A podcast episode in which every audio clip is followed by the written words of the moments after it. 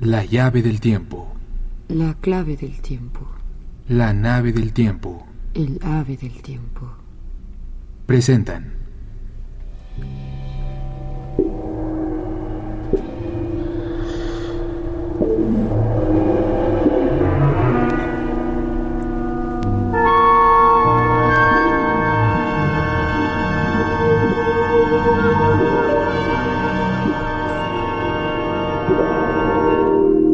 De magias y prodigios. De Angelina Muñiz Huberman.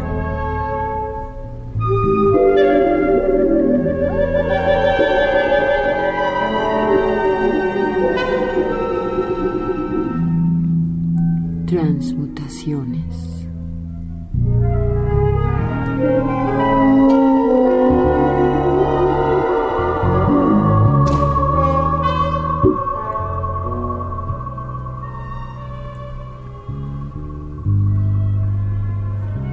Alma disecada.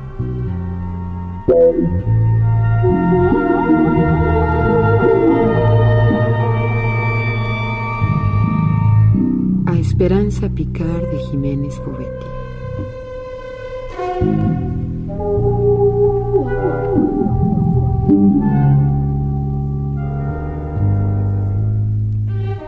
Cuando derribaron la alta puerta de blanca madera tallada, de perilla dorada, no fue su cuerpo lo que hallaron, sino su alma disecada.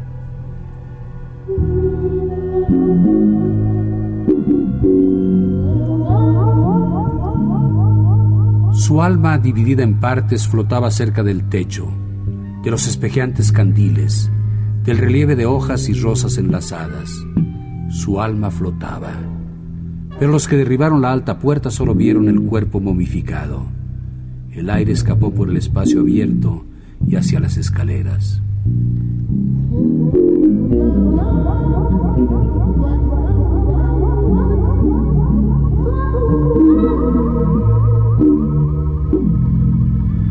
Diez meses habían pasado y nadie había echado de menos su ausencia. Su cuerpo había sido visto caminando por las calles de París en un elegante traje negro con blusa blanca de encajes. Poco a poco fue espaciando las salidas. Luego, nadie la recordaba. ¿Vivía alguien en ese piso? Diez meses habían pasado y nadie. Había echado de menos su ausencia. Una vecina había tocado a la puerta y las palabras tan irritadas que le pareció oír le impidieron volver a tocar otra vez.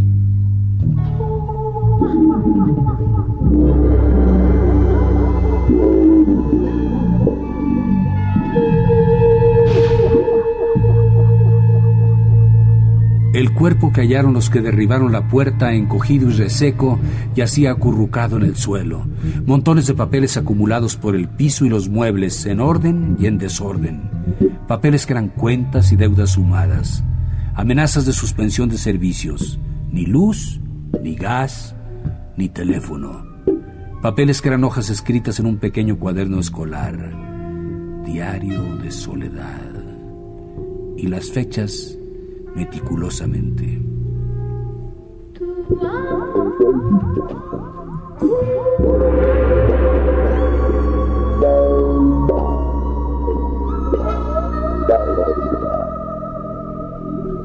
Muebles que habían sido de lujo, polvosos y paralizados.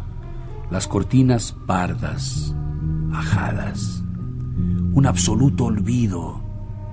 Un silencio de altar un olor seco, parejo, colgado.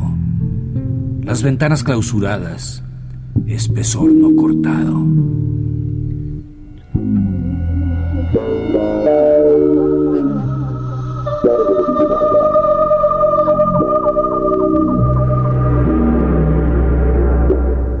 El cuerpo en el suelo, de negro, con la blusa blanca de encajes, 10 meses.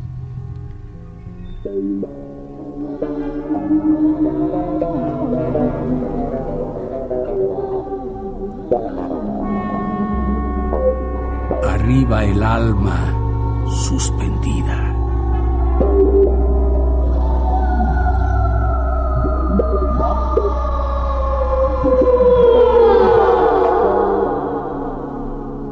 Los hombres que entraron no pudieron hablar. Adivinaron la historia de la mujer muerta. En un armario estaban algunos de los trajes lujosísimos que había modelado para famosas casas de costura. Sedas inútiles, hilos de oro desprendidos, terciopelos desgarrados, porque cuando murió estaba sola, olvidada y vieja. Uno de los hombres hojeó el cuadernillo escolar.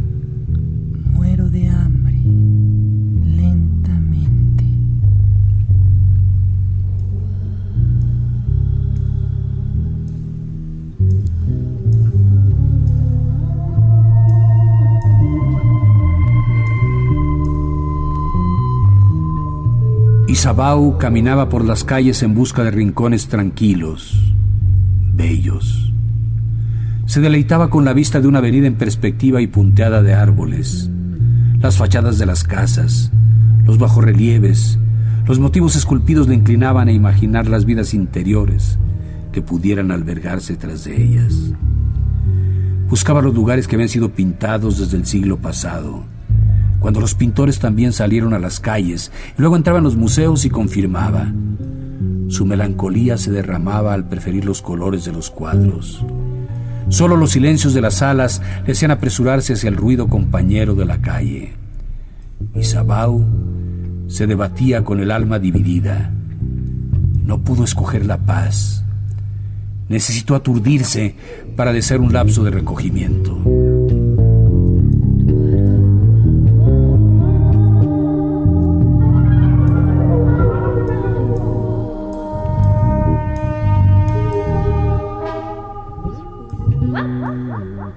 Su vida era hacia afuera, el brillo, el adorno, el lujo, la risa, la invitación, el paseo. Pero algo, un cierto resquicio de anhelo, le advertía de lo efímero. Tal vez después vendría el dolor.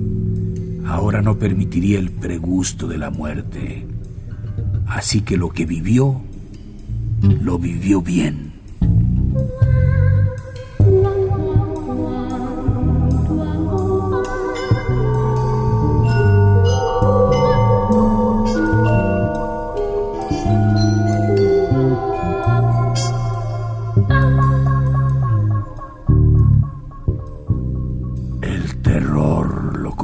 Más tarde, cuando empezó a alejarse o a ser alejada de los demás, cuando empezó a leer en los periódicos la sección de los solitarios que buscan compañía, cuando se sintió tentada de contestar, cuando un día lo hizo para luego no acudir a la cita y desoír los nuevos llamados.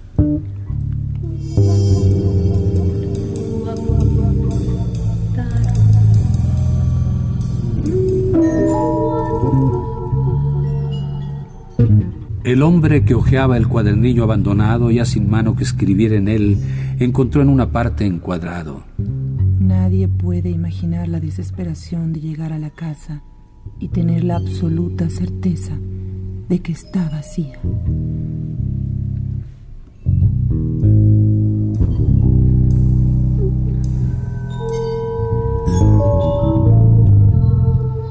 Isabao había conocido amantes triviales que desgastaban su cuerpo nervioso, cuya caricia no podía prolongarse más allá de un concepto sin especie. Pocos podía recordar. El olvido era lo único que se le representaba. Las huellas en su cuerpo eran huecas. Su delgadez espejeaba imágenes no recuperadas. Ellos habían escapado a un abismo que seguía descendiendo. El abismo estaba en el alma de Isabao.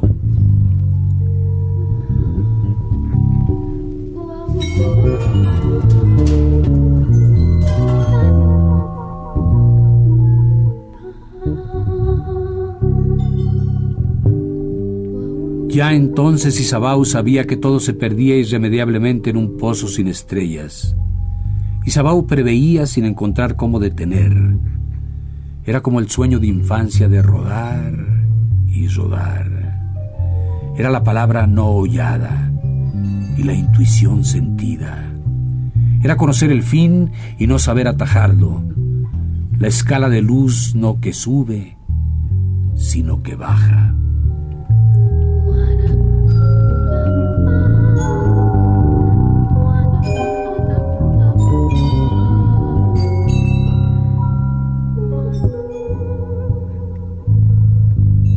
Isabao caminaba por las calles en violencia amansada. Aún veía sobre el pavimento la sangre oscura de quienes habían sido fusilados, y el impacto de las balas en las casas, y la placa con el nombre de los caídos. Después de la guerra se precipitó el alma de Isabao. Su cuerpo solo quería un buen manjar, su piel tacto suave.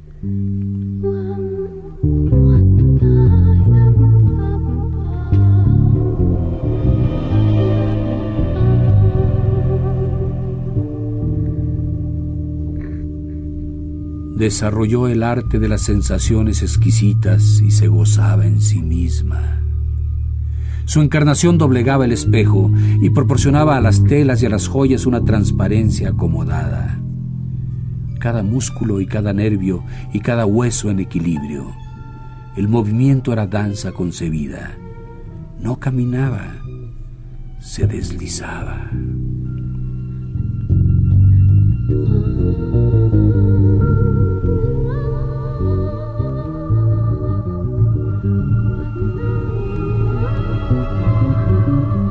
Fue la modelo diferente, fría, inaccesible, lejana. Con amantes sí, pero en el umbral, perfecta en su brillo.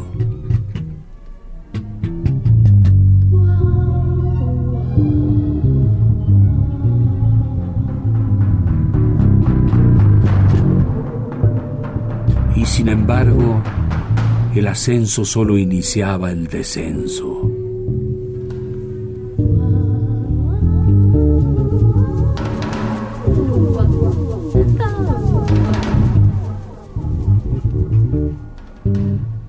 El hombre lee en otra página del pequeño diario. ¿Qué no daría por un pedazo de pan? Por una naranja fresca, por una tajada de melón, por una taza de caldo hirviente vendería mi alma. Y su alma la había vendido Isabao, pero antes, mucho antes, en medio de la resaca de los sentimientos abandonados, al negar los resquicios y los repliegues, al tejerse una cota de malla impenetrable, al elegir un muro entre ella y el mundo, al cortar la raíz de los demás, al nada más vivir para sí y renegar el palpitar de las pieles, al aceptar entonces la distancia y el límite borroso del olvido.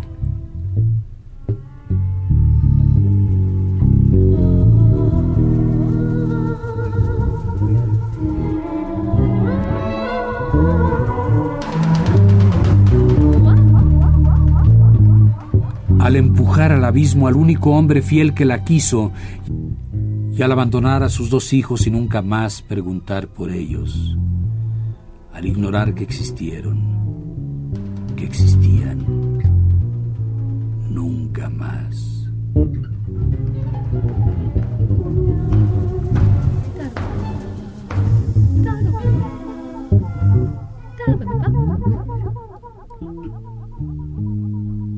Al repasar los pecados, no los que escandalizan, irreparables del alma, los de la ruptura y la fragmentación, los de la falta de piedad, los del silencio en témpano.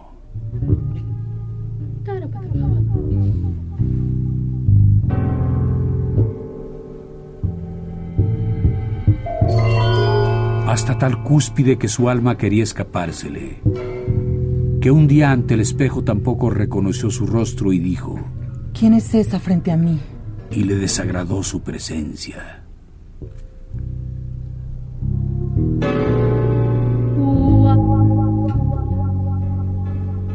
Empezó a notarse como otra, otra extraña a la que había que interrogar. ¿Quién eres? ¿Sigues viva? ¿Cuál es tu nombre? Sobre todo una noche cuando los dolores del hambre la despertaron y se levantó. No para ir a la cocina, que ahí no había nada, sino al cuarto de baño para beber agua fría en el lavabo de porcelana amarilla. ¿Quién eres? Sigues viva. ¿Cuál es tu nombre? Su única relación era tutearse.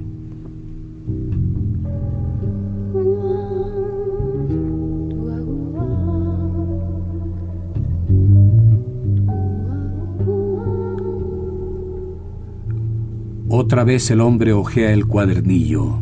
Morir de hambre es la mayor tortura y de soledad.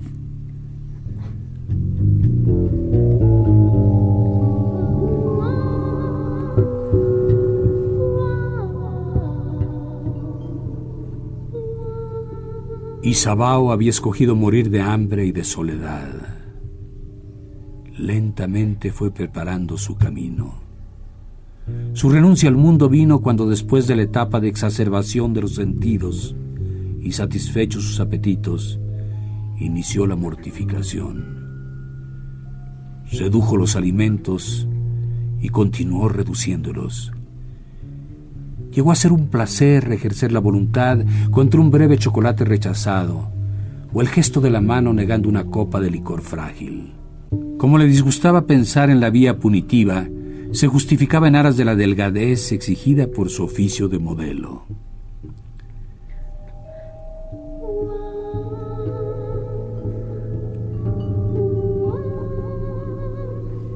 La soledad fue fácil de reafirmar. Es un hecho que siempre existió en el momento de la partida del claustro materno y que solo era temerario integrarla en sí. Los trucos para no reconocerla, amigos, fiestas, pactos, eran simples de contrarrestar. Nadie echa de menos que una sola escape. El aturdimiento sigue, aún es más sonoro. Pero una cosa es la soledad elegida, otra la impuesta por los demás. De tanto escapar su ausencia ya no fue notada y nadie preguntó por ella. La soledad fue real y el pánico fue real. La elección es un juego.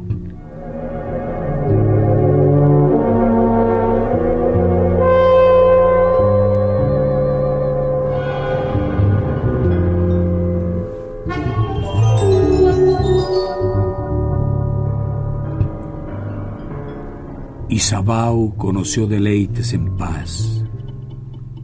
Pasear por el parque de Zoo donde de niña la habían llevado sus tíos y donde jugaba con su prima. Las líneas paralelas de setos, árboles y flores. Las fuentes de agua. Las estatuas en movimiento. La suave tierra apisonada. El verde del césped. Los juegos tranquilos con su prima. Correr para sentarse bajo un castaño y luego hablar e imaginar.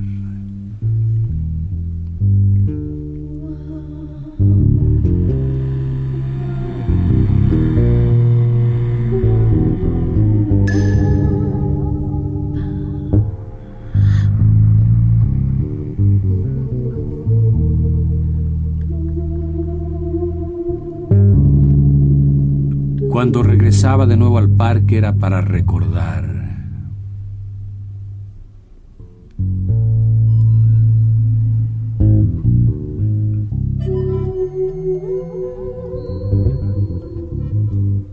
La imagen de amor de infancia no podía cambiarla. Siempre quedaría con ella. Sus tíos y su prima habían sido muertos, nunca se vieron envejecer. El recuerdo era perfecto, como bola de cristal con pequeña y agrandada flor inserta. Algo totalmente poseído por ella y guardado intacto. Consuelo al cual ir y venir.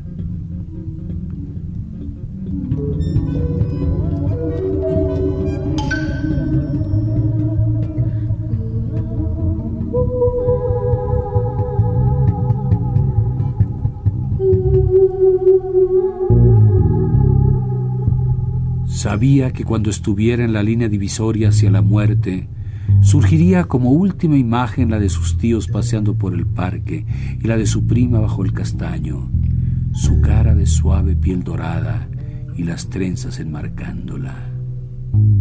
Sabía, se esforzaría porque así fuera.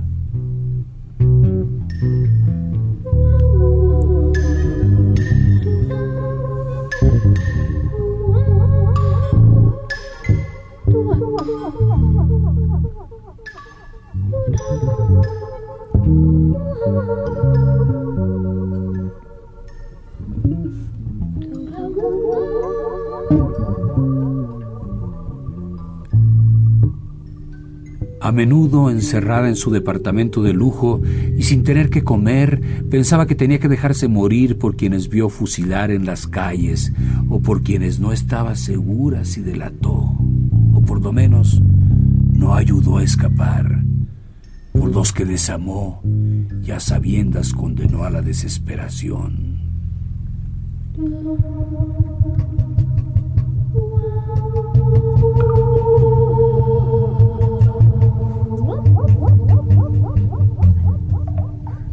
Por su alma transformada en cristales de hielo.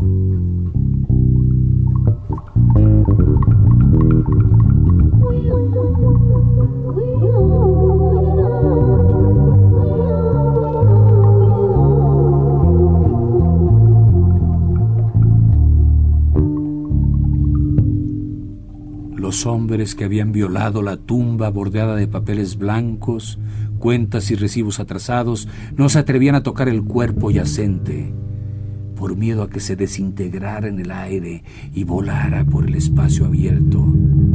Abajo, ululaban las ambulancias y los automóviles de la policía.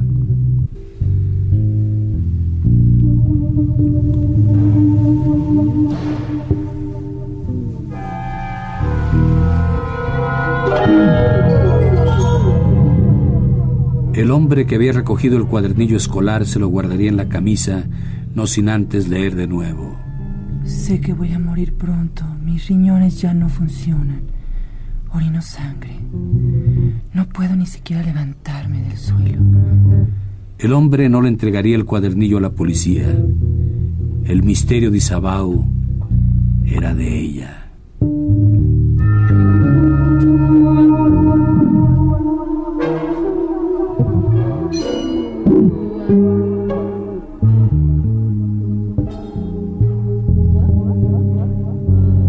La última fecha en el cuadernillo señalaba diez meses atrás. Diez meses en que los vecinos habían vivido con una muerta. Nadie se extrañó. Nadie imaginó. Nadie preguntó.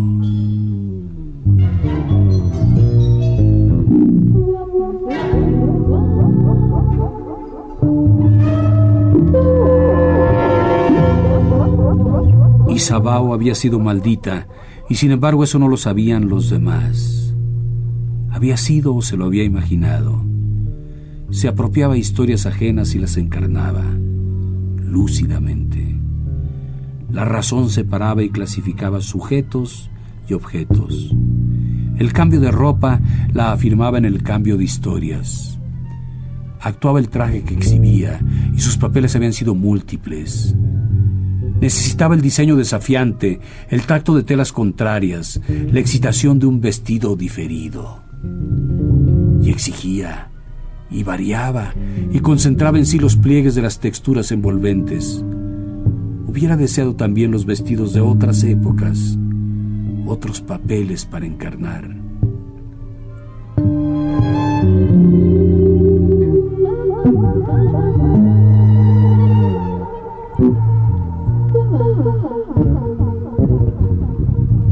Cuando fue pasando el tiempo y fue quedándose sin trabajo, ensayaba en su casa cada uno de los trajes, repitiéndose las historias. Luego acudió a su memoria y a revivir lo que solo ella sabía que era maldito. A los 70 años no quiso perdonar sus traiciones, aquella delación en la guerra y aquel haber condenado a muerte. Sus tíos y su prima fueron fusilados. Ahora estaba segura. Ni siquiera lo explayó en su diario dejó que le fuera carcomiendo su interior, que fuera secando sus entrañas y que todos sus líquidos corporales se agotaran.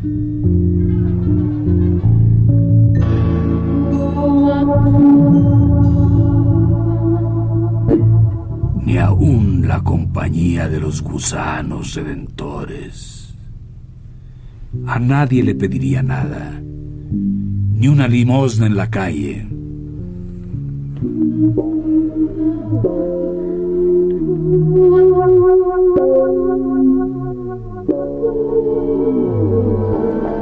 Esa calle que ella había paseado con su traje negro y su blusa blanca de encajes, donde veía en los muros de los edificios las señas de las balas y aunque ya lavada, la sangre que escurría.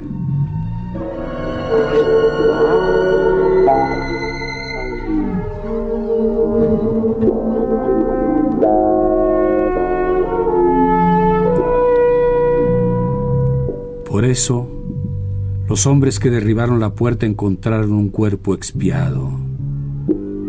El alma disecada esperaba ese resquicio de aire para elevarse, para internarse.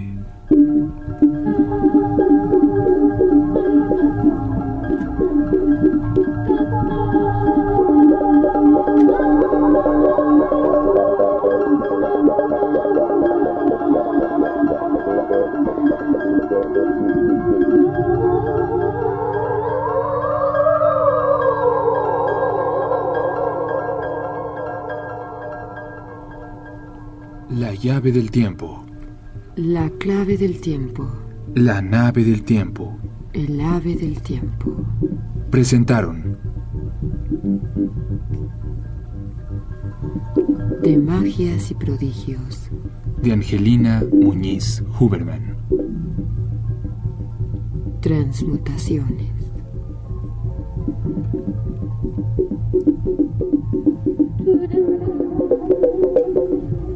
El alma disecada.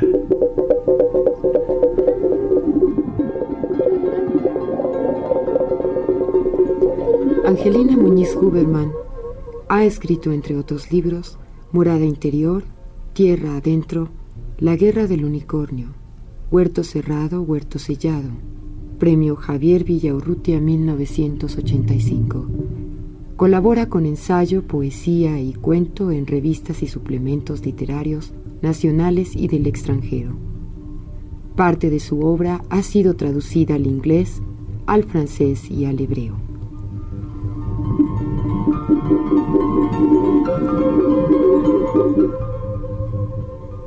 Cantando Sol Herrera. Musicalización Roberto Aimes. Realización técnica Carlos Montaño. Actriz Montserrat Torres Landa. Narración, producción y dirección Juan López Moctezuma.